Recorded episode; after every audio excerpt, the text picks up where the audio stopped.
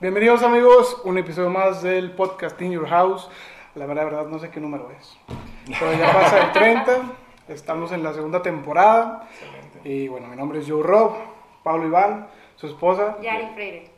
Mucho gusto, Yari. Y pues ustedes son de aquí de Saltillo o de dónde son? Eh, realmente, pues eh, yo soy de la Ciudad de México, ya tengo 20 años viviendo en Saltillo, soy más de Saltillo que de acá, este, que de allá de México, perdón, entonces pues sí, ya toda una vida aquí. Tú- Yo sí soy de Saltillo. Sí, realmente eh, nosotros como Doble Óptica, el, el grupo pues sí se origina aquí en Saltillo y este, pues es donde, donde hemos estado más, más que nada tocando. Doble Óptica se llama el grupo y son ustedes dos y cuánta gente más o nada más. Nada más somos nosotros dos, este, yo me, me aviento todo lo que es la producción, todas las guitarras, baterías, bajos, hago absolutamente todo y pues mi, mi El esposa hombre orquesta le y ella se encarga pues básicamente de hacer todo lo que es las letras. Composición de letras, melodía vocal, y entonces ya Pablo se encarga de instrumental y, y de la producción. Muy bien. Y ahorita vienes del trabajo tú. Sí, ahorita estamos trabajando en el próximo video musical, entonces Ok. vengo, ahorita estábamos trabajando con los bailarines. Muy bien. ¿Y todo el... cuánto tienen ya juntos como, como Como, conjunto? como, como banda realmente es, es una banda este, que tiene poco, esta banda se origina eh, tocando en, en acústico, realmente nosotros tocábamos así pues en, en restaurantitos o en, algunos bares así de manera acústica, covercitos. Este, pero ahora con, con esto de la, la pandemia pues se nos vino toda la creatividad del mundo y pues este, nos, nos arriesgamos a, a- a estar grabando lo que es nuestro material propio.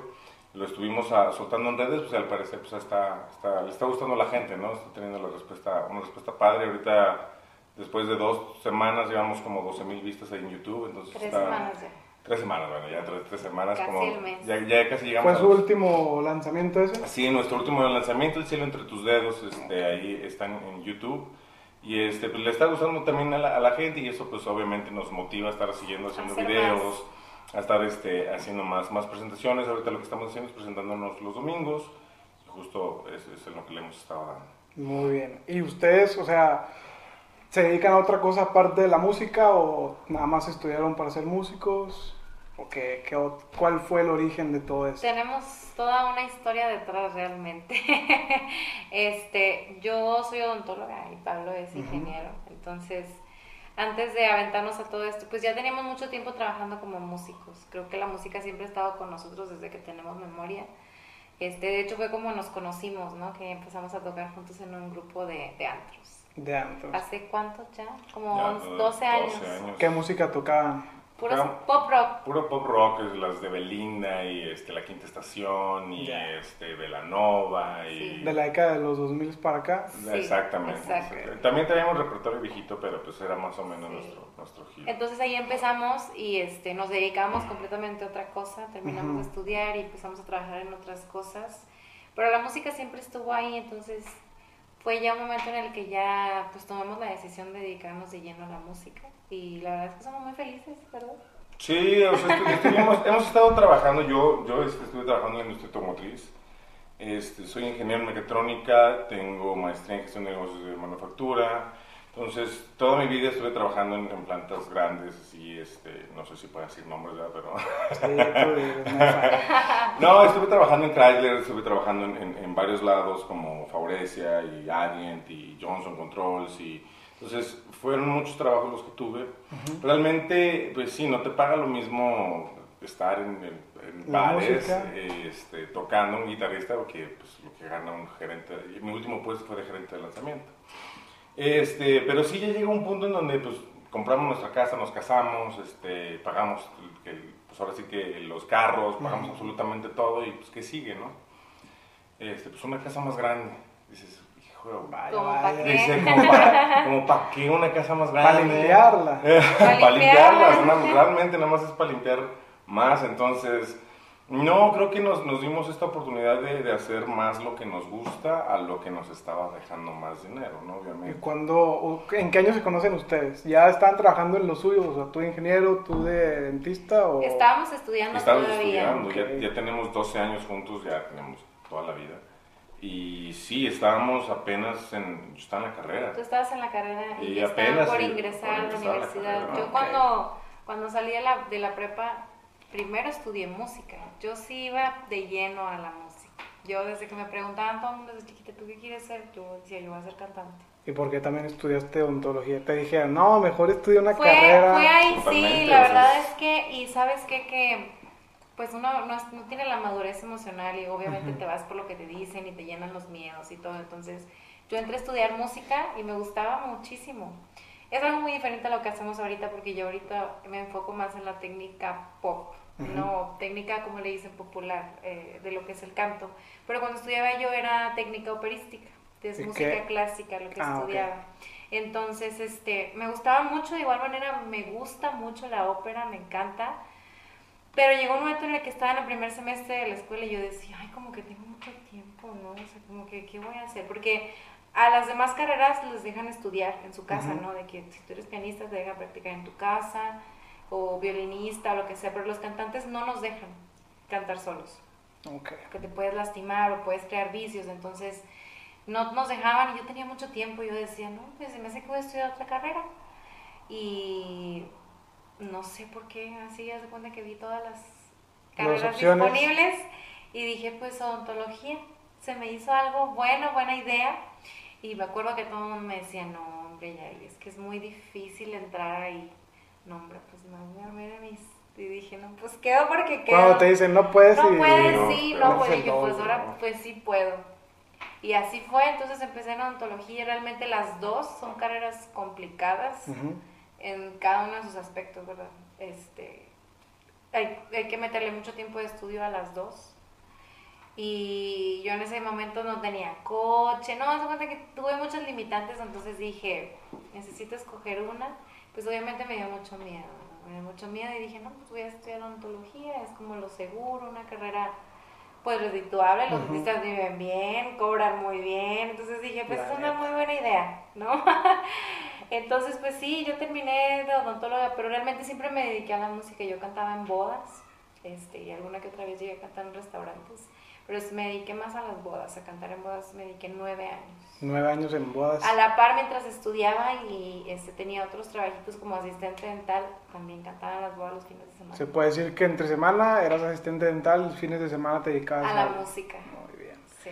¿Y estudiaste aquí en Saltillo las dos? Sí, aquí en Saltillo, las dos en la UAC. ¿Y tú estudiaste en México la ingeniería o también? No, también Saltillo? estuve aquí. Yo soy burro pardo. Yo también. Ah, excelente. sí, soy burro pardo de la generación del 2000. eh, no, ya, que 9, 2009 me, gradué.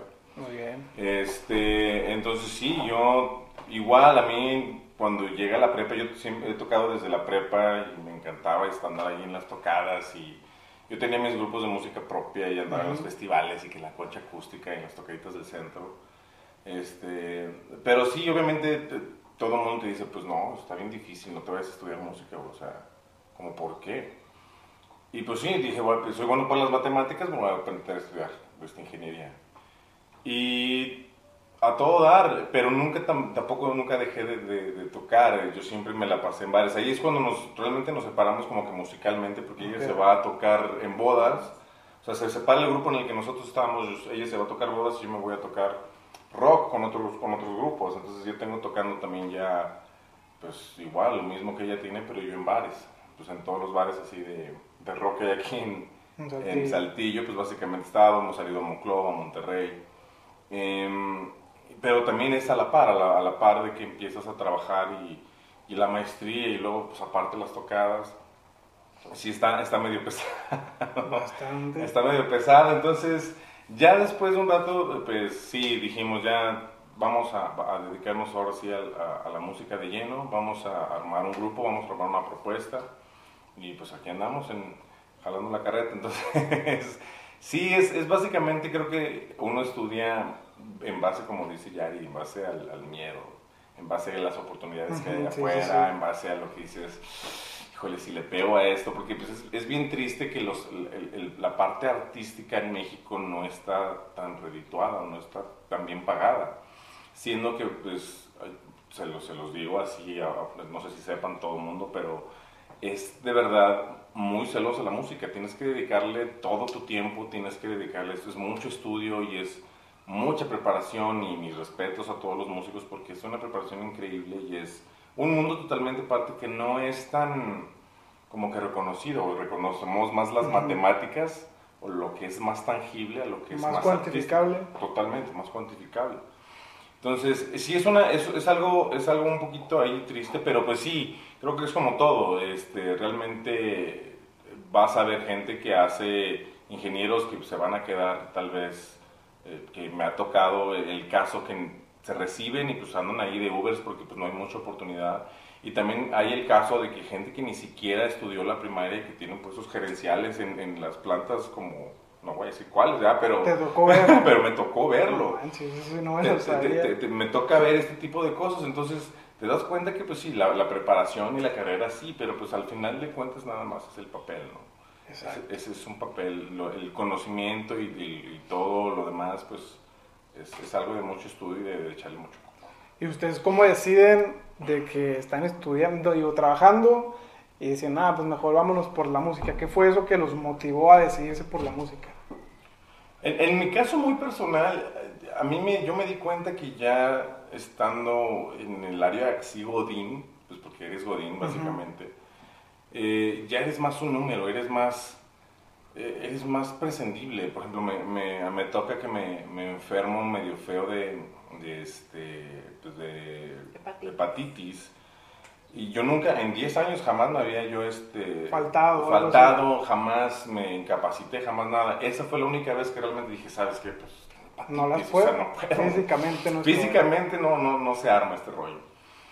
Y ya una insensibilidad de la gente de arriba como que hablándote y diciendo, no me importa, o sea, necesito los resultados y nadie sabe más que tú y pues ni modo, o sea, y dices, de verdad yo estaba así todo amarillo, así contestando llamadas y, pues dices, esto no es, es muy saludable, ya, y ves que mucha gente también con, hipertensión y, y que con infartos y que la primera persona que a mí me entrevista así de, de- la, de la planta de, jamás cuando yo empiezo mi, mi carrera in- industrial, ese hombre se muere de un derrame cerebral en la planta donde estaba trabajando en un fin de semana, entonces dices, ay, híjole, como que... Absorbe mucha energía, mucho absorbe, tiempo. absorbe mucho tiempo, pero al final del día no es nada para ti, tú estás trabajando para tu Ujú, jefe, ¿sabes? Exactamente.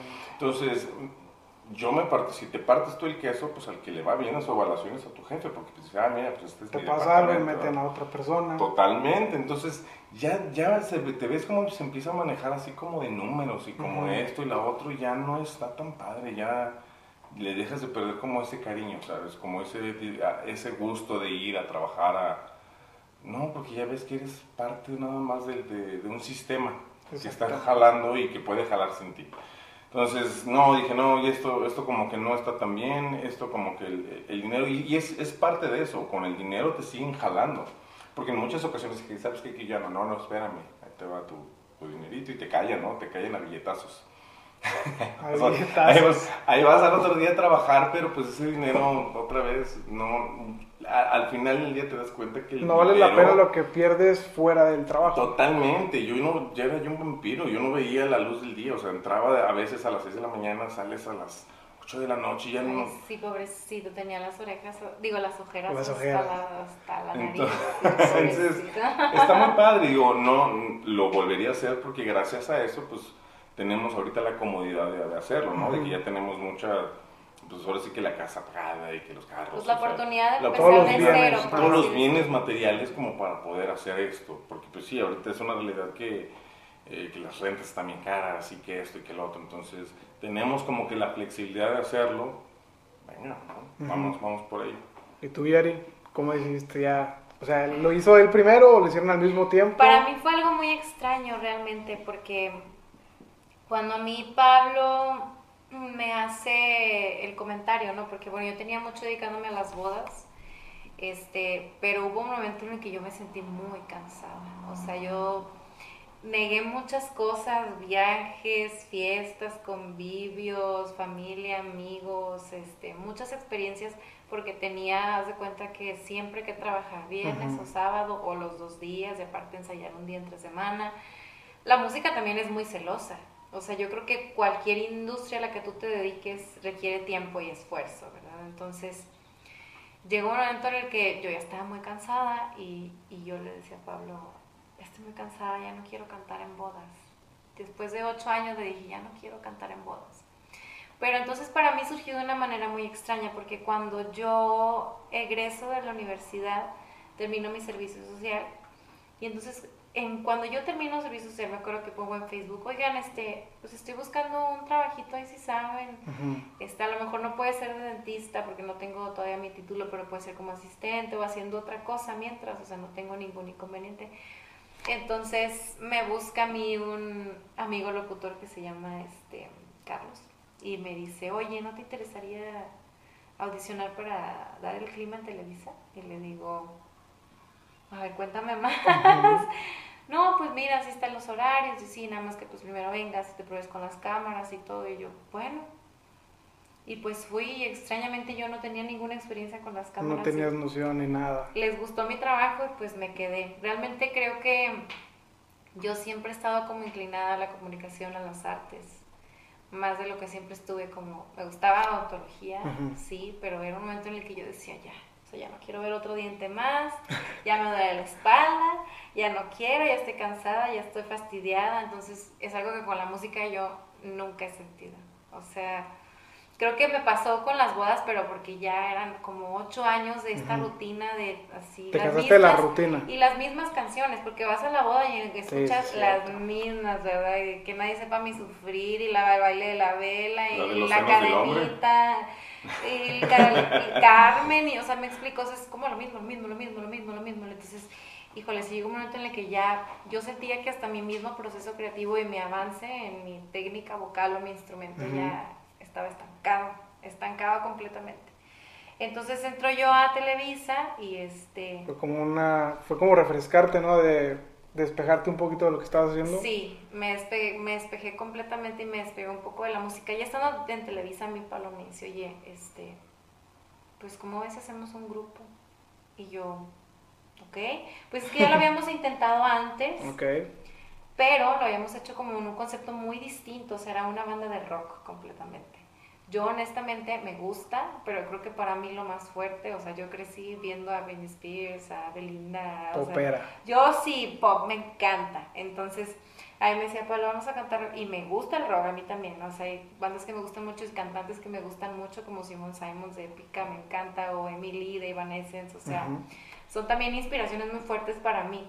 Entonces me decía, vente, vamos a cantar rock. Entonces estuvimos un tiempo en un grupo de rock y sí me gustaba, pero no era algo que me llenara realmente, ¿no? Porque no era algo así que me gustara tanto. Entonces a mí cuando me dice, yo vamos a hacer otro grupo, yo, pues, bueno, yo tenía como que en mi mente que íbamos a terminar haciendo pues algo parecido, porque realmente doble óptica cuando empieza, eh, no empezamos nada más él y yo, empezamos con otros músicos, teníamos pensado hacer una banda realmente. Este, sí tenía como influencias de rock, ¿no? Pero no era así como tan tan rock, rock. Entonces yo dije, ah, pues yo le meto aquí de mi embarrada popera a, esto y que se haga una combinación bonita. A fin de cuentas no fluyó, entonces en un momento llegamos a decir, Pablo y yo, oye, pues es que fulanito no puede porque sí, fulanita acá, porque... Y está bien, es entendible porque son compromisos de la vida diaria. Nosotros tenemos la oportunidad de decir, bueno, o sea, vamos a hacer esto de cero, pues, pero también entendemos que hay gente que tiene otros compromisos como renta que pagar, como que tiene hijos, como que entonces van dejando obviamente primero otras prioridades y por último la música. Y para nosotros cuando empezamos a, a, hacer este proyecto, dijimos, es que es algo de lo que queremos vivir y queremos hacer esto bien. Entonces llegó un momento en el que pues fulanito no puede acá y así, entonces dijimos, no, tú y yo, ¿no? Y, solos contra el mundo. Y tú y yo y solos contra el mundo porque pues así tiene que ser, se ha intentado de todas maneras, no se ha podido, entonces ni modo, tú y yo, vámonos. Entonces, al principio realmente empezamos porque teníamos esas ganas de trabajar, este, antes que nada, pues obviamente para tener ingresos y, y todo, y también pues para tener un poquito de nombre, que la gente nos fuera conociendo quiénes éramos nosotros, qué hacíamos, cuál era nuestra propuesta. Entonces empezamos a tocar en restaurantes, pero tocábamos puros covers, ¿no? ¿Qué tipo de, de covers se En su mayoría tocábamos pop, ¿no? Todo es pop, sí, este, cosas más de pues de, de los 2000, 90, más actuales, o sea, ahí tenemos cosas como de reggaetón y las hacemos así con la guitarra acústica y la voz, ¿no? Eh, y eso, eso precisamente empezamos a tocar, empezamos a, a, tener como que esta química otra vez de estar tocando. Y yo, yo, repito, hubo un momento donde dije, yo ya me voy a dedicar a la música. Estaba tocando más de, tenía más días a la semana. Ya me estaban dando miércoles, jueves, viernes, sábados y ya estaba tocando yo en Monclova. Entonces dije, pues me voy a dedicar a esto. O sea, a lo mejor no voy a ganar igual, pero pues hay gente que se dedica a esto, ¿sabes? Y pues no les va bien, o sea, eh, monetariamente este, es, bien pagada y es bien redituada la música cuando pues te sabes mover y andas pagando, andas este, tocando en eventos. Entonces dije, pues lo podemos hacer, vamos a empezar a hacer algo, vamos a empezar a tocar. Este, y empezamos a tocar covers, realmente la, la, la, idea inicial era de cómo empezábamos a, a, expandirnos tocando este rollo, hasta que me dicen me hace un, un, comentario así muy, muy fuerte ya. Y acertado. muy fuerte y muy acertado, sí. Que dice, has, has, estado trabajando toda tu vida, o sea, se supone que realmente estás haciendo este cambio porque quieres trabajar para ti, ¿no? O sea, para hacer lo tuyo y lo propio. Y dices, ok, y, pero pues tus canciones tampoco son tuyas.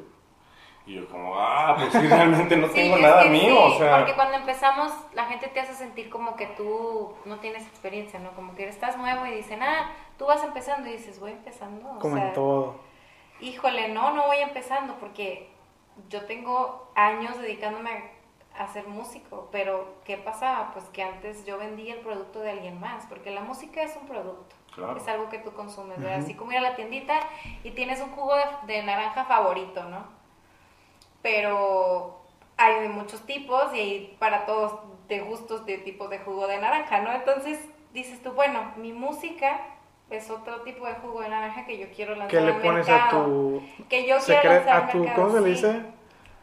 Tu receta Tu secreta. receta, sí. Entonces digo yo, pues yo realmente no soy nueva en la música, tengo muchos años ya dedicándome, 11 años dedicándome a la música. ¿Qué pasaba? Que antes yo vendía jugos de naranja de otras personas, ¿verdad? De. Otras marcas, por así decirlo. Entonces ahora ya nos animamos a nosotros a hacer nuestro producto y nuestra propia propuesta. Entonces, sí, es algo que como que a Pablo le movió mucho el tapete, le digo, porque le digo, a ver, no somos nuevos, tenemos mucho tiempo vendiendo canciones, pero no las nuestras, o sea, porque la gente está acostumbrada a escuchar los covers y se quedan con las canciones originales y la verdad es que hay muy poca cultura de conocer música nueva. La verdad, sí. Hay muy poca cultura de conocer música nueva y creo que nada más la gente se va con lo que escucha en la radio, que viene siendo la música de las disqueras, ¿no? Exacto. Pero realmente cuánta música independiente muy buena y de muy buena calidad existe, o sea, muchísima. Creo que, bueno, con los covers, yo me acuerdo de una chava que se llama Gris Romero, si, no sé si la Sí, yo conocen, sí la conozco. que antes subía sus videos de covers a YouTube y de ahí ella, pues, ganaba dinero y aparte, pues, hacía giras o algo así, no se presentaba. Entonces llega esta del copyright y empieza como que a tumbar todos esos canales Ujú. y los empieza a desmonetizar y el dinero que se junta de esos videos, pues, iban para el artista o para la disquera. Totalmente. Entonces creo que ahí fue como que todos los que hacían covers empezaron a hacer sus, sus letras, entonces empezaron a hacer su trabajo y empezó a haber como que nueva música más fresca, nuevas letras, nuevas historias y creo que fue lo que les pasó a ustedes de alguna u otra manera, ¿no? Totalmente. Totalmente. Y sabes que, bueno, sobre todo hablando aquí en Saltillo, eh, creo que ya teníamos años de no escuchar tantos artistas independientes, o sea, o a lo mejor porque nosotros no nos habíamos acercado tanto al medio, pero Ujú. cuando ya empezamos a nosotros a hacer nuestra música, de repente te empiezas a escuchar y dices, oye, fulanito también sacó su música y está increíble, y también él y está increíble, y Ujú. también ellos y está increíble, entonces dices, wow, de repente no sé si nosotros, porque nos estemos acercando al miedo, al medio, perdón, o realmente sí como que siento yo que está subiendo un poco más, la gente ya se está animando más hacia las propias Se está animando, exacto. Ya Sí. había mucho tiempo donde ya no escuchabas artistas saltillenses nuevos, ¿no? Yo creo que el parteaguas de aquí, Ni ¿quién? mexicanos, No, o sea, ni estamos mexicanos. hablando de mexicanos, o sea, pues, digo, creo- creo que los, los que más así representan a México, pues han sido que Maná o cosas así. O sea, ya tiene muchísimo tiempo que ya no nos representa alguien allá afuera. Digo, está, está Dana Paola y Carlos Rivera y todas esas personas, este, pero también tienen añísimos en, en lo que es En la música. Entonces, no hay propuestas nuevas, hon- honestamente. O sea, no hay, no hay como que, que vengan a decir que hay, hay una nueva, nueva este, generación de, otro, de, otros, de otro rollo, sino que ya se maneja más otra vez como, como marketing, ya te, te- te- ya te venden incluso a los artistas así, Exacto. y ya te los posicionan, ya, ya incluso ya ves Spotify y hay uno que está así como que en todos dices, ay, o sea, bueno, está bien. Dilo, dilo quién. No, no, no voy a decir quién, pero ya todo el mundo sabe quién. Y, y está y lo ves en todos lados y dices, pues es que, pues sí, se están pagando demasiada cantidad de dinero, ¿no? Sí. Para ese rollo. Pero, pero el talento, pues hay en Saltillo y demasiado, demasiado talento. Muchísimo. Hablando del talento de Saltillo, quiero mandar saludos a todas las personas que he invitado. Algunas han venido ya, algunas están por venir. Entre ellas, no sé si conozcan a Rob Diet. Ah, Claro, claro que sí. Un saludo claro para sí. él. Eh, Sí. También a, a un Saludos, rapero que se llama, se llama Ostor. Él está empezando en esto. Ah, cool. Tengo un amigo que desde la preparatoria lo conozco, Emi Estrada. No sé si han escuchado de él. No, no. Él aparte de, de- él es arquitecto, pero tiene una bonita voz y aparte toca el piano. Ok. También conozco a Alfredo González, no sé si lo conozcan. No tengo el No. También tiene una voz increíble. Wow. ¿Quién más? Ah, se me fueron los nombres de, No, es de que, que en Saltillo hay mucho. Hay, hay mucho talento, de verdad es que hay- te das cuenta que en cuanto a cantantes, músicos, sesionistas, productores, gente del- de, de audio, gente que toma fotografía, gente que pinta, o sea, Saltillo está increíble de- de, de- de de talento, artistas verdad. y se está viendo, por ejemplo, ahorita que está la pandemia en, en- en Monterrey, toda la gente de Monterrey se está viendo para acá a ver a los artistas de aquí de Saltillo y los están tomando videos y están diciendo, ah, pues es que sí hay mucho talento en. Saltillo. Como realmente ahorita es lo que está abierto, pues están dejando venir para acá y dicen, no, pues sí, sí hay, no, pues claro que hay, nada más que, pues yo creo que faltaba, no sé, una pandemia como para que volteáramos o abriéramos los ojos, Y faltan ¿no? los foros realmente, también faltan los Claro. foros y los espacios. Eh, ahorita a lo mejor porque estamos en tiempo de pandemia, pero pues yo tengo la fe y la esperanza de que en algún momento municipio y, y gobierno y todo se pongan al- acá porque creo que ha habido muy poco apoyo a los artistas independientes en, en cuanto a- en ese sentido, ¿no? Porque no se ven los espacios que digas tú y que organicen un evento para conocer así a los A músicos, las propuestas, artistas locales. Realmente yo no lo he visto en muchísimo tiempo. No sé si a lo mejor yo esté equivocada, pero ya tengo años, o sea que no veo así. Yo me acuerdo que tú platicabas que tenías eventos que en la concha acús- acústica y todo. Bueno, no, era- de esos eran más, más particulares, más, que nada los, los eventos que se hacían eran, eh, había tocadas de todos lados, o sea, tú te ibas al centro y literal había como cinco bandas y presentando la su música este, propia, ¿no? Sí. Su música original y estaba bien padre y es... Ahorita hay- hay, bandas este, también allá afuera, que les mandamos un saludo a todas las bandas originales, este, que, que bueno que se están animando y qué bueno que están haciendo música pues diferente y porque pues es, es bien cómodo para la gente y es bien cómodo para uno agarrar y llegar a un, a un bar y decir, ah, la que ya me sé. pues, pues sí, pero vamos a, vamos a experimentar, es como llegar a comer lo mismo. En, en- o sea, si tú vas a un restaurante y llegas siempre a pedir arrachera, pues dices, Te terminas "Ah, aburriendo. que haces, ábrete, ¿no? Ábrete a pedir más cosas. Puede hay que algo te menú. guste más. Exacto. Puede que algo te guste más y puede que justamente todos los artistas empiezan siendo chiquitos y empezando en una ciudad chiquita y Ujú. ese rollo. Entonces, al- a los que les guste, o sea, si hay alguien que les guste, pues compártanlo y véanlo y denle me gusta y... Y consuman la música. ¿no? Consuman. De hecho, esta semana un amigo que tiene una banda, acaban de empezar, se llama Somehow, es de aquí Ah, sí, sí, sí, cómo no. Suena muy bien esa. Suena muy bien, el Somehow. Y también la de Rob Diet, ¿cómo se llama? Into the Sea. Sí, Into no, the Sea. Sí, sí, sí. Brutal. Catarsis. Y- y- Sí, catarsis. Catarsis, no, entonces, Rolón. y, eso lo, lo he platicado con muchos amigos, o sea, se ven que estas generaciones, porque son, son mucho más, más jóvenes que nosotros, ¿Cuántos años tienes? Están más chavos. Este, chavos, sí, dejémoslo. pero se ve que tienen todo el potencial para hacerla Sí. incluso ya internacionalmente, de verdad, es- y, y es, es un talentazo y ojalá... Ojalá alguien de, de, de algún lado voltee a ver ese talento y se lo Exacto. lleve para otro lado y que digan, este se puede explotar, increíble. Yo de verdad que los veo llenando estadios a esos, a esos chavos. Pero el chiste es que la gente pierda la comodidad, o sea, que se Exacto. atrevan, que se atrevan, que realmente se Y atrevan. es que es justo eso. Porque creo que la comodidad es bien canija, o sea, en algún momento te sientes ya cómodo. Yo conozco muchas personas que tienen muchísimo talento, pero se han quedado Estancadas. o se conforman a decir, bueno, pues ok, voy a cantar así en la misa, o voy a cantar así el fin de semana. O, Y todo ese talento se queda o- ahí. y este talento se- y, y sabes que te voy a hablar yo por mí, porque yo canté en bodas mucho tiempo y canté cumbias y ahí me quedé y es lo que te digo, yo un el que yo ya me sentí que yo ya estaba ciclada y, y entonces a mí Pablo me jaló de una oreja y me dijo, oye, tú escribías bien bonito, a ver, escríbeme una canción. Y yo, no, es que yo tengo muchos años sin escribir algo, o sea, poco no puedes? O sea, creo que puedes. A ver, siéntate a escribir una canción. Y yo, bueno. Entonces, es parte de salir de la comodidad. No fue nada cómoda en un principio. O sea, yo leía mi noticia esta basura, esto no lo va a cantar nadie, me explico. Pero es parte de salir de la comodidad y de confiar en ti y en lo que tú eres. Yo creo que mucha gente se pregunta, ¿por qué esa persona es famosa si no es tan talentosa? Porque se confió en ella. Porque confió en ella y, y se confió, atrevió. se atrevió, se atrevió, confió en ella y creó una identidad propia y eso fue lo que le, le, ofreció al mundo y por eso está donde está. No tienes que ser ni el mejor músico, ni el mejor cantante, ni el mejor bailarín, ni el mejor. Simplemente necesitas confiar en lo que tú eres, trabajar en lo que tú eres y ofrecerle eso al mundo y a alguien le debe de gustar lo que tú haces. Hay demasiada gente en el mundo. Sí, como para que... No, y yo también es algo que platico mucho con Pablo y le digo, creo que nuestra música en especial no está hecha para gustarle a todo el mundo, no queremos gustarle a todo el mundo queremos llegar a la gente que le, que le gusta lo que hacemos, ¿no?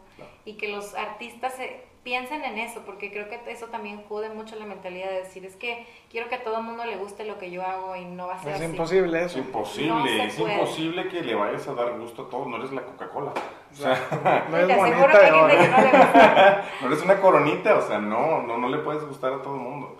Este, y tienes que estar con eso, y es justo que la gente cree que, ay, bueno, es que le tengo que gustar un, a un millón de gente, tengo que llenar un estadio. No, o sea, puedes llenar fácilmente un bar y cobras tu cover y vas a con eso, y con eso vives bastante bien. Un ejemplo que me gusta mucho de un youtuber es que dice, consigue a mil personas, que esas mil personas te compren un disco, te compren lo que tú vendas y esas mil personas te van a, te van a pagar. Y imagínate que una playera que, te, que tú la vendes en 100 pesos, si mil personas te compran esa playera, ya, ya le hiciste un buen tiempo.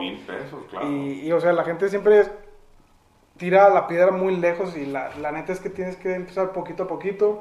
Vi una imagen de, de Will Smith que decía que para construir un muro no piensas en el muro completo, empiezas por este, construir ladrillo por ladrillo y ya cuando ves para atrás ves que ya este, no destruido, construido un, un castillo, no sé, algo así más grande. Totalmente. Entonces, paso a paso, y ustedes empezaron picando piedra en, en los bares, tú en las bodas, y después ya dijeron, pues ya tenemos el potencial, ya tenemos la, la experiencia, ya tenemos el conocimiento, ahora sí, ¿por qué no nos aventamos nosotros?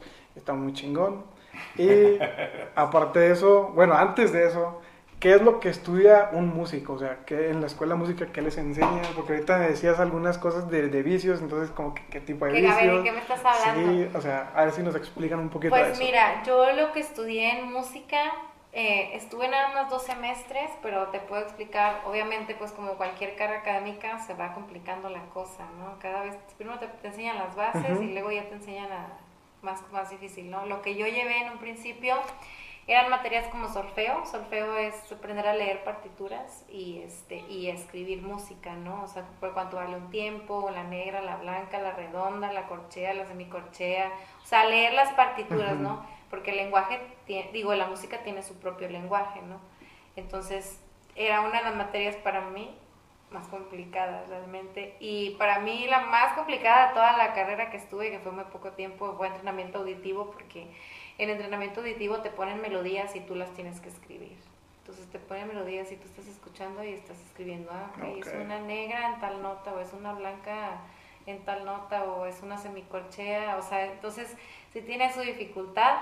En cuanto a canto, pues sí es todo un proceso largo realmente, porque a mí, por ejemplo, me decían, ay, de seguro tú naciste cantando súper bien, y yo, pues, no, cantaba muy mal pero tengo pues ya años manejando mi instrumento y creo que haber, haber entrado a la escuela de música a mí en lo personal me ayudó muchísimo porque me dio las bases como para aprender a respirar bien, a colocar bien, a usar bien mi cuerpo, porque cantar involucra completamente tu cuerpo.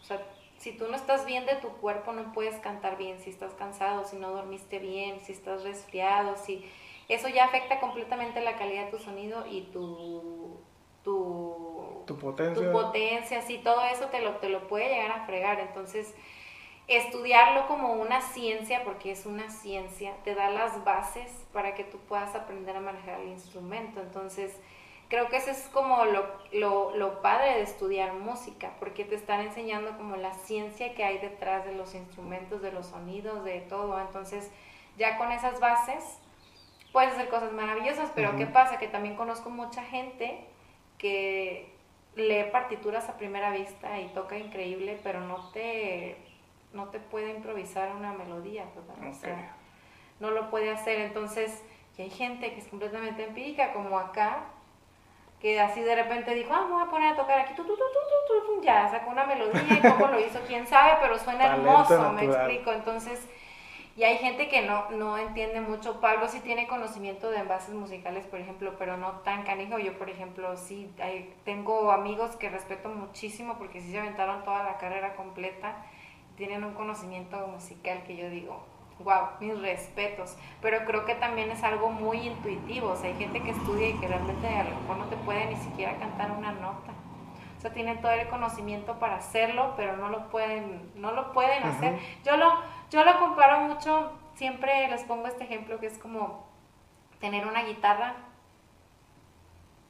de 500 mil pesos. Ok. Eh, si tú no sabes tocar guitarra, pues la guitarra de los 500 mil pesos no va a sonar bien. O le puedes dar una guitarra de 200 pesos a un músico. Carlos Santana. Exacto, y va a ser.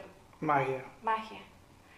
Exacto. Entonces realmente no importa que uses el mejor instrumento o que tengas la mejor voz, sino que realmente sepas qué es lo que estás haciendo y que seas muy intuitivo con lo que tú haces. Entonces yo respeto mucho a los músicos en todas sus, sus espectros, porque también los estudiados dicen que los que no estudian no son buenos y los, y los que no estudian dicen que los que estudian no son buenos tampoco, porque hay... Tuvieron que unos nacieron con el talento y otros tuvieron que construirlo. Que construirlo. Entonces, digo, unos echan a otros. Realmente yo, en mi perspectiva, los respeto muchísimo a todos, porque creo que los dos tienen su dificultad, no cualquiera nace con ese don y no cualquiera tampoco puede tener todos estos años de estudio y, esta práctica y esta técnica, porque todo tiene una manera correcta de hacerse, ¿no? Por ejemplo, los guitarristas que yo veía en la escuela siempre regañaban, es que el patómetro, el famoso patómetro, no sé si ustedes lo conozcan, que siempre están marcando el tiempo con el pie.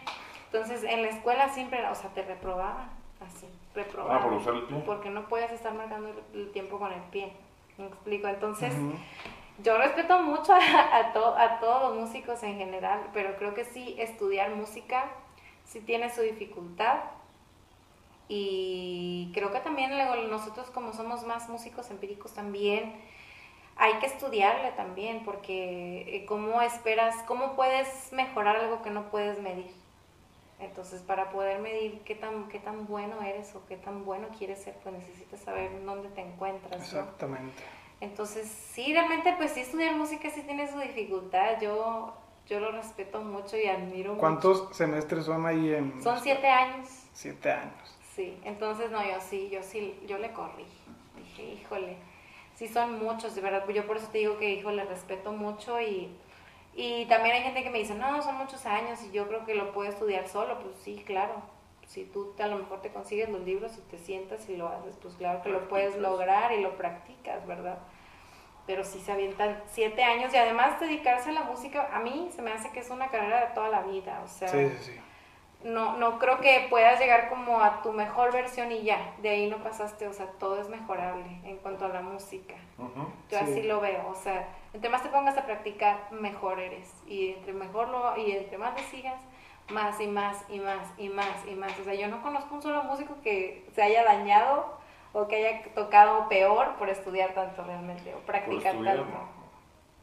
Yo, yo escucho rap y las veces que le hacen una entrevista a un rapero cuando saca un disco, que es cuando le da promoción, siempre le preguntan, ¿y cuál es tu mejor disco? Pues obviamente te va a decir que el que acaba de escribir, porque a, base de la experiencia que ha obtenido en los demás, pues va a ir mejorando. Por supuesto. Y ese es el chiste, ir mejorando y darle un mejor tanto bueno, en el rap es lírica y no tanto la, la, melodía. Últimamente aquí en México sí le están metiendo mucho, mucha melodía, pero yo escucho más rap español y son como que más liricistas. Entonces mejora mucho la calidad del, de, de, la letra, la, la, producción, o sea, la base, la música, todo ese rollo.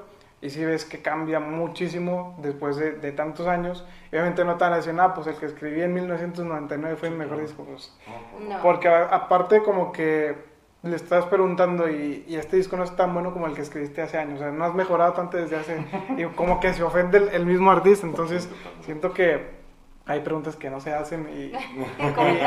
Exactamente, entonces yo digo que, que a base de toda esa experiencia vas mejorando, quieras o no vas a ir mejorando, vas viendo tus errores, vas conociendo tus aciertos, tus errores y, y eso va dando un producto más, más bueno. ¿Y tú, Pablo, cómo, cómo aprendiste a tocar?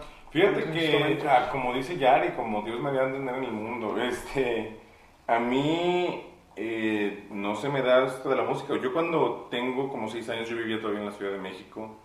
A mí de los artistas que más me gustaban siempre fue Michael Jackson. Entonces mi papá, de, de alguna manera, este, cuando fue el concierto de, de Michael Jackson, me lleva, yo tenía como seis años. Entonces yo lo veo y digo, "Guau, ¿qué es esto? O sea, se, se me quería salir el corazón. Fue una, fue una sensación que hasta, hasta el día de hoy me acuerdo. O sea, que, que tanto se me quería salir el corazón que hasta ahorita me acuerdo. Y, este, y, y fue una como que adrenalina y fue toda esa sensación a, a partir de que yo experimenté la música en vivo. Entonces le dije a mi papá, papá, quiero, creo que, o sea, de lo que yo veo, de lo que yo escucho, creo que quiero una batería. En México, pues no sé, pues, o sea, los, no es como aquí que casi todo el mundo tiene casas, allá son más departamentitos, Ujú. son, son espacios más pequeños. Entonces, literal, pues no tienes el ¿Dónde? espacio. ¿Para Pues, y me decía, hijo, es que, pues, ¿dónde metemos una batería? O sea, ¿no quieres una guitarra? O sea, un triángulo, una flauta, güey, ¿qué te compro? No, pues una batería, realmente no hubo chance, o sea, no- nunca, nunca hubo, hubo oportunidad de que yo aprendiera la batería. eh. Pasa el tiempo, yo tengo como 11 años y también me, me toca ver un concierto de Maná. No, me, me, voló la tapa del cerebro viendo ese hombre. Y dije, ¿cómo le hago? ¿Cómo le hago? Entonces me compré un video, este, yo me ponía así mis, mis almohaditas, pues mis almohadas me ponía como que pues a imitar lo que estaba haciendo este compadre. Y ya más o menos como que me di a entender, este, a cuando yo entro a los 15 años, en la prepa donde entro, tenían un cuarto de música y tenían una batería. Entonces yo literal me salía de las clases y me- o sea, como para pues ahí estar tocando, ¿no? Todo el mundo estaba con sus ensayos y otra cosa y yo así pegándole la batería bien duro. Este, porque era la primera batería que yo llegaba a tocar en mi vida, entonces pues con permiso, o sea, no me importa quién, no me importa qué rollo, entonces mi, mi papá me ve, este, mi, mi abuelita me ve muy pegado con ese rollo de la batería y me dice, pues te voy a comprar una. Yo tenía apenas hasta, mi primera batería lo tengo hasta los 17 años, pero yo ya la sabía tocar, así te repito, de, de almohadas. De puro ver nada más. Entonces, en- mientras yo estaba en todo eso, pues me, meto, me meten a, a rondallas igual. O sea, estoy en las rondallas y aprendo a tocar la La guitarra y a cantar y, este, pues, como, como todo mundo, ¿no? Como aprender, comprender, tu querer. Entonces, eh, me hace este gusto por la música, empiezo a estar en otros grupos donde también agarro el bajo, me mete un amigo a un grupo también de, de rock y empiezo con él y empiezo a tocar norteñas con otros amigos, me empiezo a empapar y empiezo a tocar de todo, o sea, por todos Versátil, lados. joven. Sí, empiezo a tocar de todo por todos lados, entonces me, me empieza a gustar mucho la música, este, termino, te repito, tocando, y a la hora sí ya de decidir me dicen, papá, güey, pues estás todo loco, vete a, no sé a dónde quieras ir a estudiar música, pero vete. O sea, en vez de que te vayas a estudiar ahí al TEC, vete a estudiar a, a donde tú quieras. Y yo, eh, no, güey, no. No, no, no, este, yo quiero, quiero un carro chido, este, pues obviamente te, te, te, te tapas, ¿no? Te ciclas y dices, no, no, no.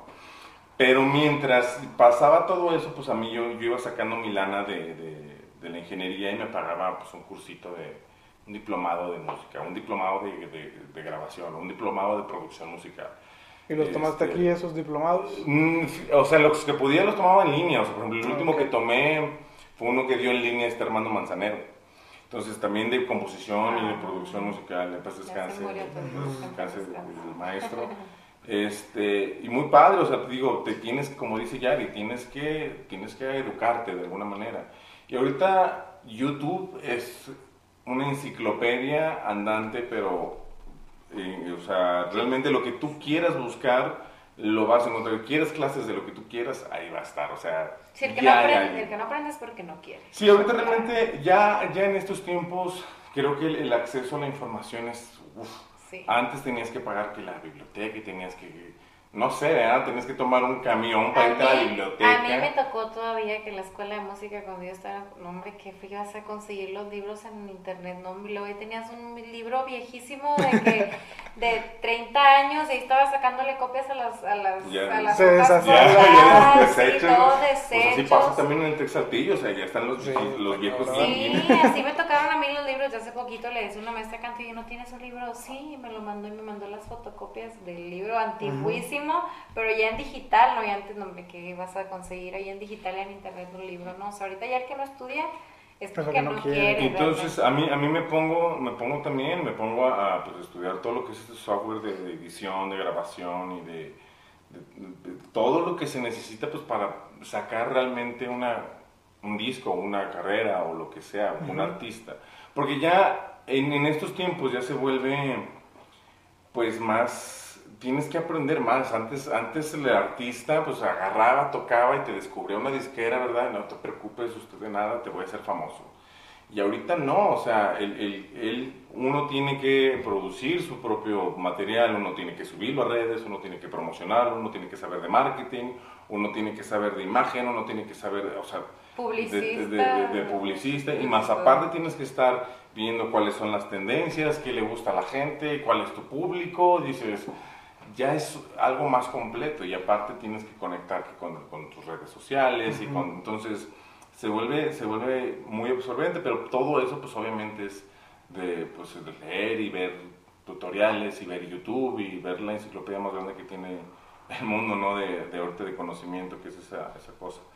En, eh, y realmente así aprendo, aprendo a, a- bien empírico, aprendo a yo a hacer las cosas y pues así me han dado en todos lados.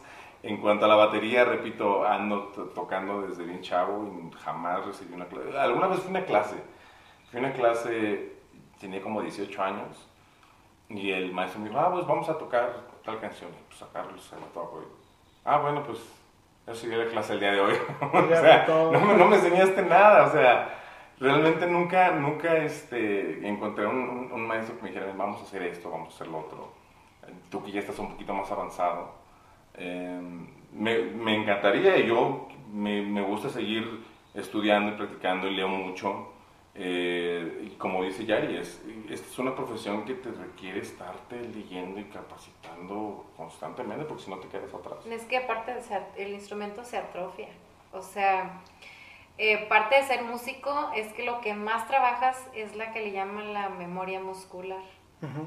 La memoria muscular tú la trabajas practicando. Entonces, si tú, yo, por ejemplo, tuve un problema de reflujo el año pasado y tuve que dejar de cantar. Entonces, dejé de cantar como tres meses. como Más o tres menos. meses. Yo quería volver a cantar y ya no tenía la misma condición de antes.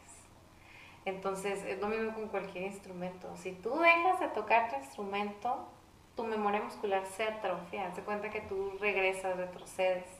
Entonces, todo el tiempo tienes que estar Practicando. practicando. Como dejar de hablar inglés. Dejas de hablar inglés, se Te te, oxidas, te vas a te oxidas, Ah, guau, guau. sí. Tienes que estar hablando constantemente porque si no se te olvida. Muy bien. Y luego ya, ¿qué hacen su, su grupo o su dúo? ¿Cómo, ¿Cómo le llaman ustedes? Pues es, realmente es dúo, o sea, es grupo, pero el, el término correcto es dúo Dúo. porque somos dos personas. Y ustedes, tú escribes las canciones. Yo escribo las canciones, eh, usualmente la manera en la que tenemos que de trabajar hasta ahorita, supongo que la, es que el proceso creativo de todas las canciones es diferente, Sí. ¿verdad? Ujú. pero eh, a mí en lo personal me gusta más trabajar como que me den una melodía y yo de ahí le empiezo a trabajar, como que no es como que se me ocurre así la melodía vocal del, del aire de la nada. Me gusta como primero inspirarme en algo, entonces como lo trabajamos primero es que Pablo escribe una base, usualmente usa la guitarra, ¿no? Una base de Ujú. guitarra, una melodía me toca y yo digo, bueno, esta- esto me produce tal sentimiento, entonces yo empiezo a crear una historia primero necesito saber qué es lo que quiero hablar o qué es lo que quiero decir, ¿no? Entonces empiezo a crear como una historia y a, definir qué es lo que quiero decir, qué es lo que quiero expresar, entonces ya lo escribo. Y en este proceso es donde voy también ideando este, todo lo que es la melodía vocal, ¿no? Cómo va a ser cantada. Y ya una vez que tengo yo eso, entonces ya ahora sí Pablo se encarga de la producción, que es como ya ahora sí meterle toda la instrumentación, o bueno, así va a ser la batería, así va a ser el bajo, así va a ser la guitarra, le voy a meter aquí que, que le has metido de todo, que maracas, que órganos, que así, le mete me- de todo, le mete. Entonces ya al final, yo cuando veo este, ya producida la canción, ya me gusta, entonces ahora sí yo meter como coros o, o más, este, Darle los últimos toques. Ajá, toques porque Melódicos. Sí, sí, a, a la voz sobre todo porque creo que me, o sea, a mí me gusta cómo suena más lleno, pero hay veces que siento que las voces solitas suenan mucho mejor, entre menos más. Entonces depende del feeling que me dé la canción, es como así, bueno, así lo hemos trabajado hasta ahorita. Pero ya veremos más adelante a ver cómo se va dando, porque como te digo, todos los procesos creativos son completamente diferentes. A mí de repente se me ocurrió una melodía, se me ocurrió esto, ah. Y entonces- cuando se te ocurre una melodía, la tarareas para que no se te olvide, la grabas o Sí. qué es lo que haces. Sí, no, porque sí, sí se me olvida y se me han olvidado excelentes canciones. Sí, Yo ya sí. me pude haber ganado un Grammy, pero me estaba bañando y no tenía cómo grabarlo. No, la verdad es que sí se, se olvidan. O sea, la, la verdad es que la mente del músico siempre está. Yo creo que es distinto también en las personas. Yo, yo creo que cuando tengo, al- tengo activa mi creatividad, puedo escribirte la canción así, ¡fum! ya. Corto. Pero hay días que estoy sentada así. Y no llega. Y pasa la mosca, y le digo, ay, ¿qué hora es? Y tengo hambre, y no se me ocurre ¿Y qué, nada. qué haces en esos, en esos días? Nada. ¿Descansas? Realmente, realmente creo que eso es algo que sí me han dicho muchos compañeros músicos que, que como que alimentar la creatividad, ¿no? Hay que sentarse y forzarse, forzarse de alguna manera a escribir algo, lo que sea, una palabra, una idea. Porque entonces eso hace que más adelante a lo mejor sí fluya tu creatividad. A lo mejor en el momento no, pero pudiste haber escrito una palabra y entonces si mañana vuelves a ver la letra ya todo te hace sentido, ¿no? Es como, ah, ya sé qué escribir. Pero por ejemplo acá, no te miento que son las 4 de la mañana, 5 y de repente volteo y está escuchando una sinfonía en su cabeza. Entonces ya no soporta más y se tiene que levantar a escribirla. 4 de la Sí, mañana. porque dice, no, está así y está con la canción y dice, no, ya me tengo que levantar porque se me va a olvidar. Entonces lo que sea que esté haciendo lo deja de hacer para escribir la canción. Entonces el proceso creativo también de todas las personas es completamente diferente. Distinto. Sí, yo este sí lo veo que de plano se le va hasta el sueño. Entonces tú sí respetas tus horas de sueño. No, para mí es lo más importante del mundo. Y a ti, donde te llega la inspiración. Fíjate me- que sí, es, es, raro porque yo, eh, se lo comento a mucha gente, como que mi, mi- en mi mente siempre hay música. O sea, como los elevadores así de, de hoteles, que siempre está así la musiquita. De Bueno, yo, yo siempre tengo la música de fondo, siempre. O sea, y hay, hay personas hablando y yo tengo acá la rola esa. No, así funciona, siempre, siempre ha funcionado así, no sé por qué. Pero sí les pones atención. No, obviamente, sí, o sea, es la música, sí, repito, como la del elevador, o sea, tú vas platicando en el elevador y no pasa nada, la tienes acá. Este, pero sí es, es, es, es- a, a veces me pasaba a las 4 de la mañana que se me había una, ide- una idea así de una canción y decía, "Ah, o sea, me quiero dormir, o sea, ¿por qué ahorita me acabo de levantar al baño? No sé, Ujú. tenía sed. Este, sí llega la, la, la inspiración en el, en el momento man- menos este, esperado. A mí me ha tocado también como ya de que me siento, dice Armando Manzanero, de que hagas un hábito. Realiza el hábito de sentarte, por ejemplo, si, si, si- si tu trabajo es ser compositor, bueno, los que trabajan en una oficina llegan de 8 de la mañana hasta 6 de la tarde, entonces como compositor tienes que tener también tu horario, de 8 de la mañana a 6 de la tarde, o el horario que tú elijas, ¿verdad? Este, y, pero hazlo, o sea, te, tiéndete a, a hacer exactamente lo mismo. Eh, pero sí, hay muchas veces que llegas y dices, bueno, hoy voy a encontrar la mejor canción del mundo y te sientas e incluso hasta llegas y grabas. Y ya cuando escuchas todo lo que grabaste dices, acabo de grabar pura pomada, o sea, Ajá.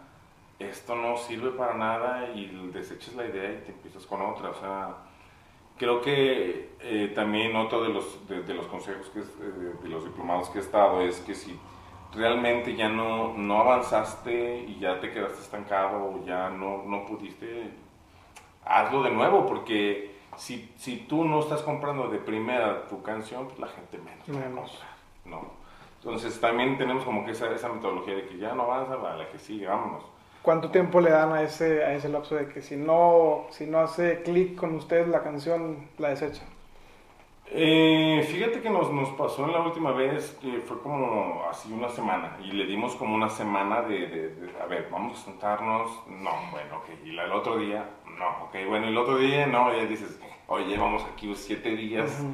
esto definitivamente no va a avanzar, entonces, y, y- y es bien curioso porque así desechas una y a la que sigue y fluye en un día, ¿no? Fluye en una hora.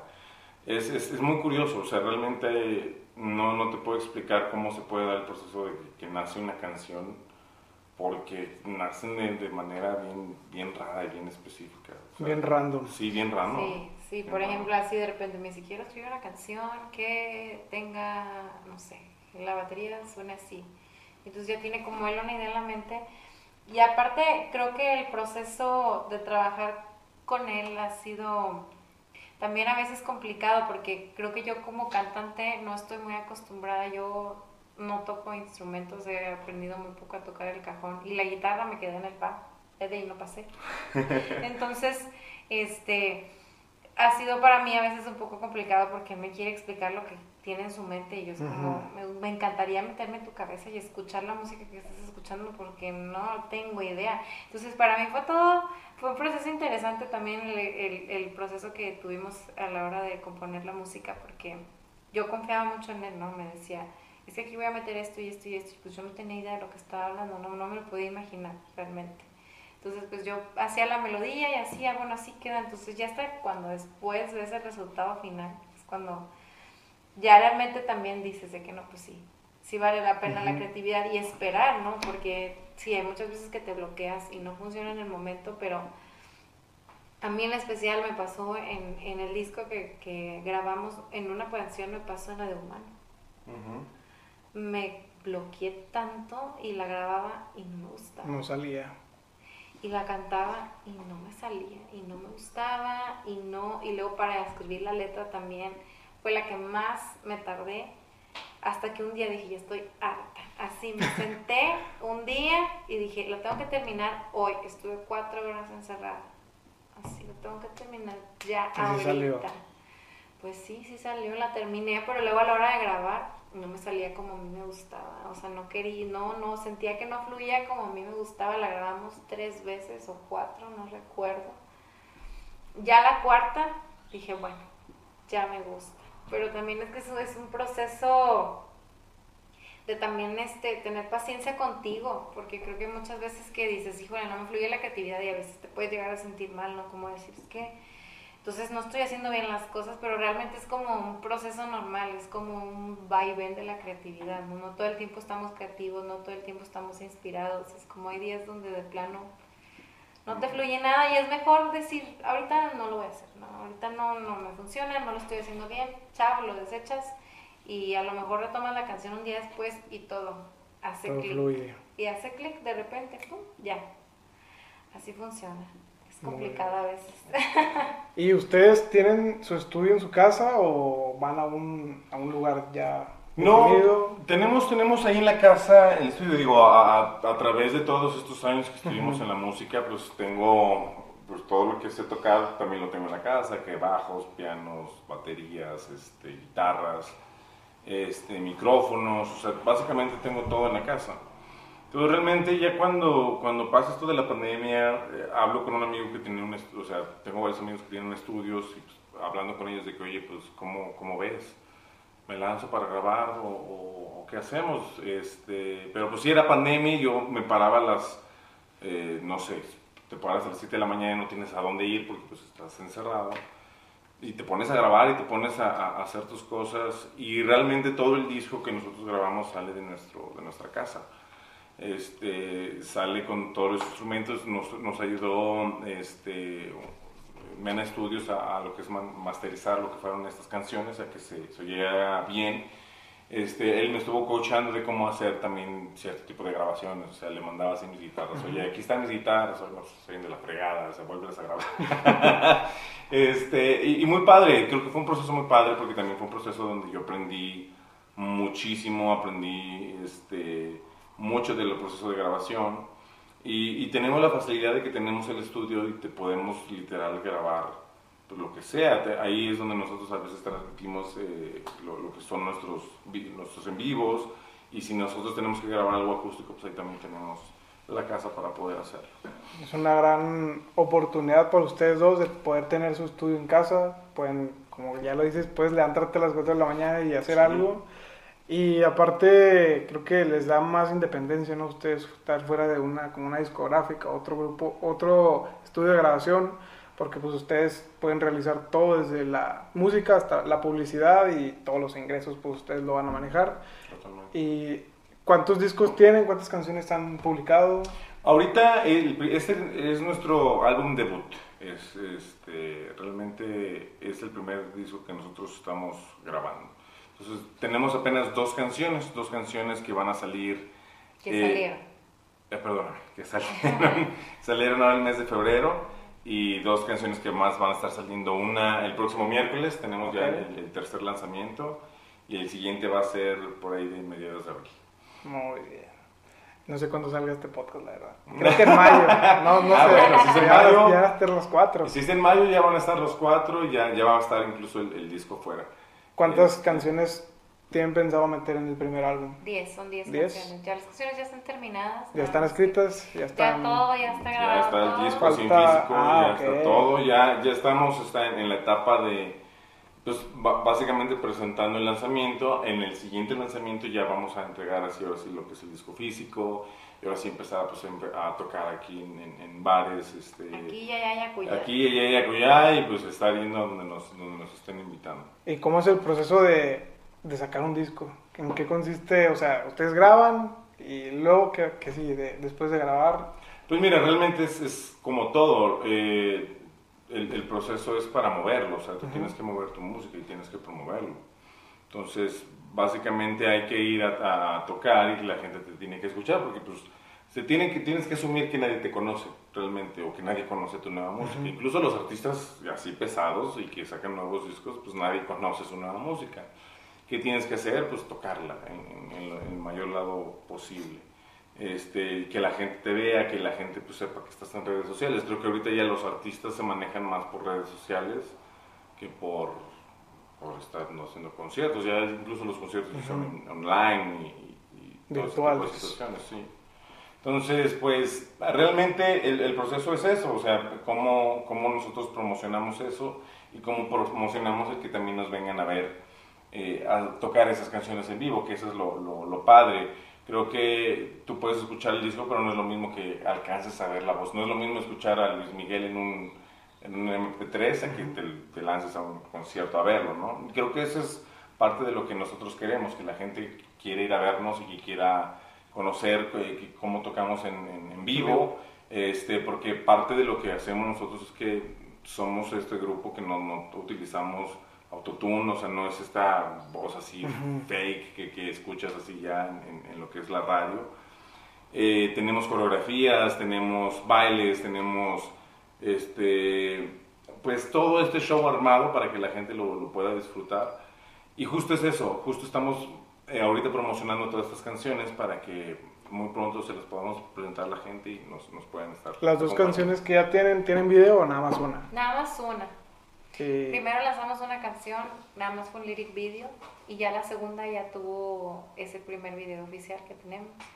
Y el segundo video oficial, que es nuestro tercer sencillo, pues ya, como dijo Pablo, sale la otra semana.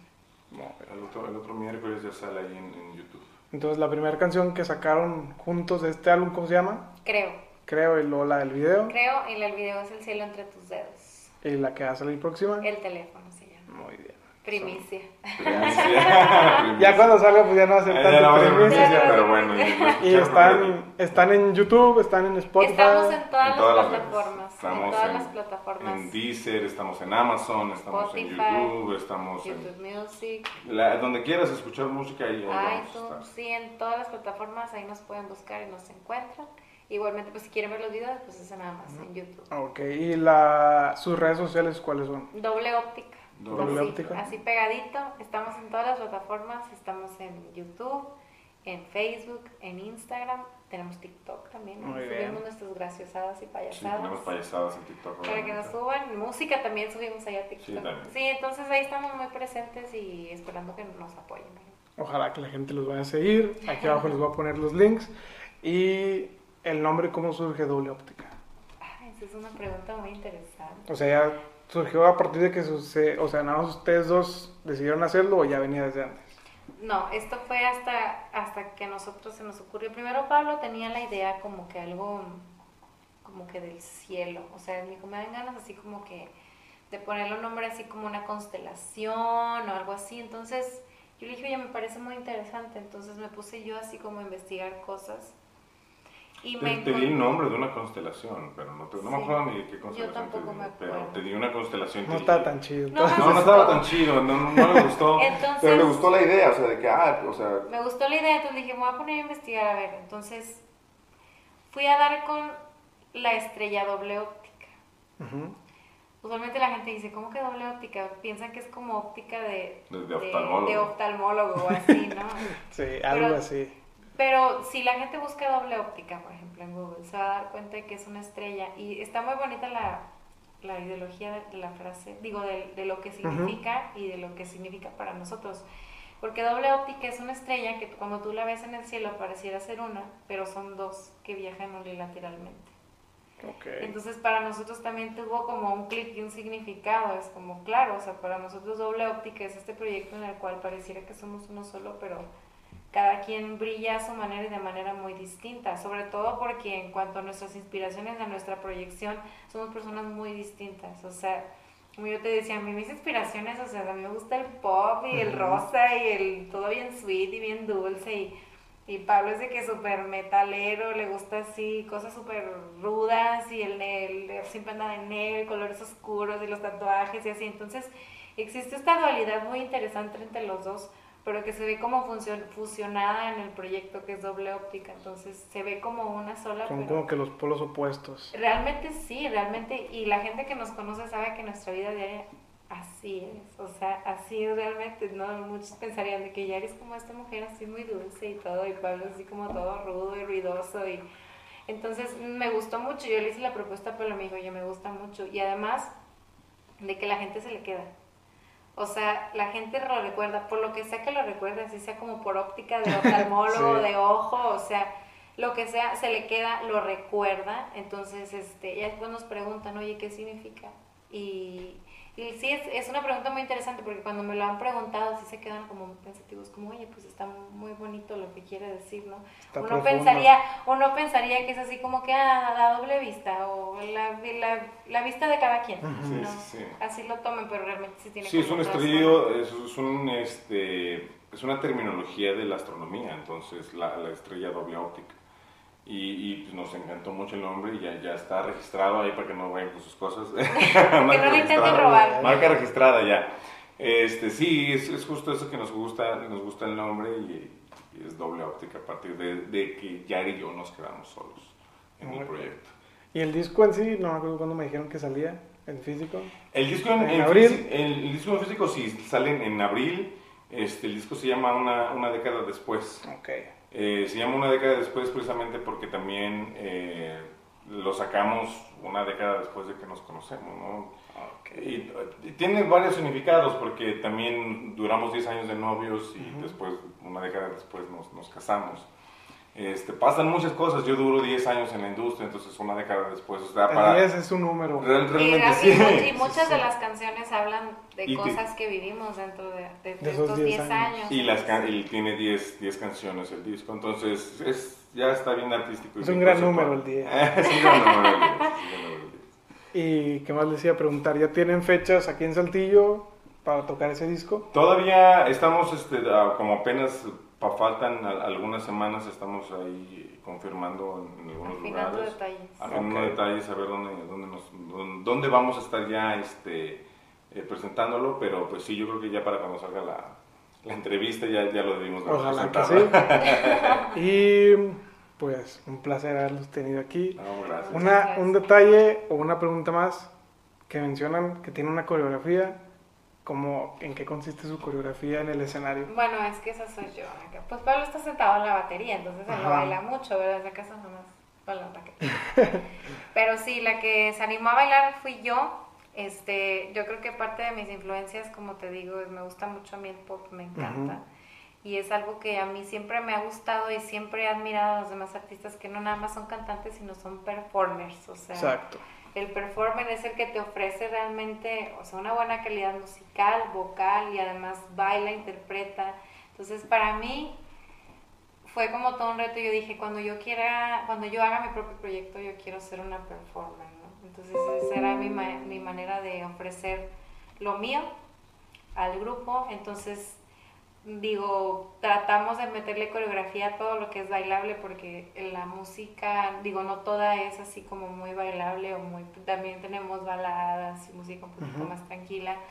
Pero sí de alguna manera queremos contagiar de energía ¿no? a esa gente que nos escucha, porque yo creo que cuando ves a alguien bailar también te dan ganas de bailar. ¿no? Exacto. Entonces queremos, queríamos hacer música también feliz, o sea, música que a lo mejor no abre de felicidad, pero que sí que te haga sentir algo que te mueva, ¿no? Tenemos un dicho que decimos que si no hacemos música que te haga llorar, cantar o bailar, no sirve. La neta. Entonces, es, es, es nuestra mentalidad siempre, ¿no? Que quiero hacer llorar, cantar o bailar. Entonces, parte de lo que estamos haciendo ahorita, pues es básicamente montar eso, ¿no? Montar eso para que ya cuando estemos en vivo nosotros podamos, este, pues ofrecer todo un espectáculo. No realmente nada más queremos que nos vayan a escuchar, queremos que vayan a ver todo lo que tenemos que A vivir la experiencia como en A vivir la Starbucks. experiencia, sí, claro. la experiencia, Porque es muy diferente cuando vas a ver a alguien, ah, pues canta muy bonito y todo, a que realmente te ofrezca un espectáculo. O sea, creo que es algo que ya casi no se ve. Y es como mi, mi manera de expresar mi arte y es lo que yo ofrezco al público de, de nuestra música, ¿no? Igualmente, yo espero que nos vayan a acompañar ya cuando estemos ahí. este, Ahí ya- estaremos. Cuando ya lancemos el disco y cuando les mostremos todo lo que les queremos mostrar, porque pues obviamente en el video les mostramos un poquito, Un tráiler, es un tráiler. Un- coreografía. sí, un así un poquitín, ¿verdad? Porque también en el último video que tuvimos sí se bailó y hubo coreografías y todo, pero se muestra muy poco realmente. Es muy diferente lo que tú ves en un video a cuando realmente ya lo estás viendo como el Todo el espectáculo, sí, claro. Es un espectáculo realmente, ¿no? Muy bien. Entonces sí.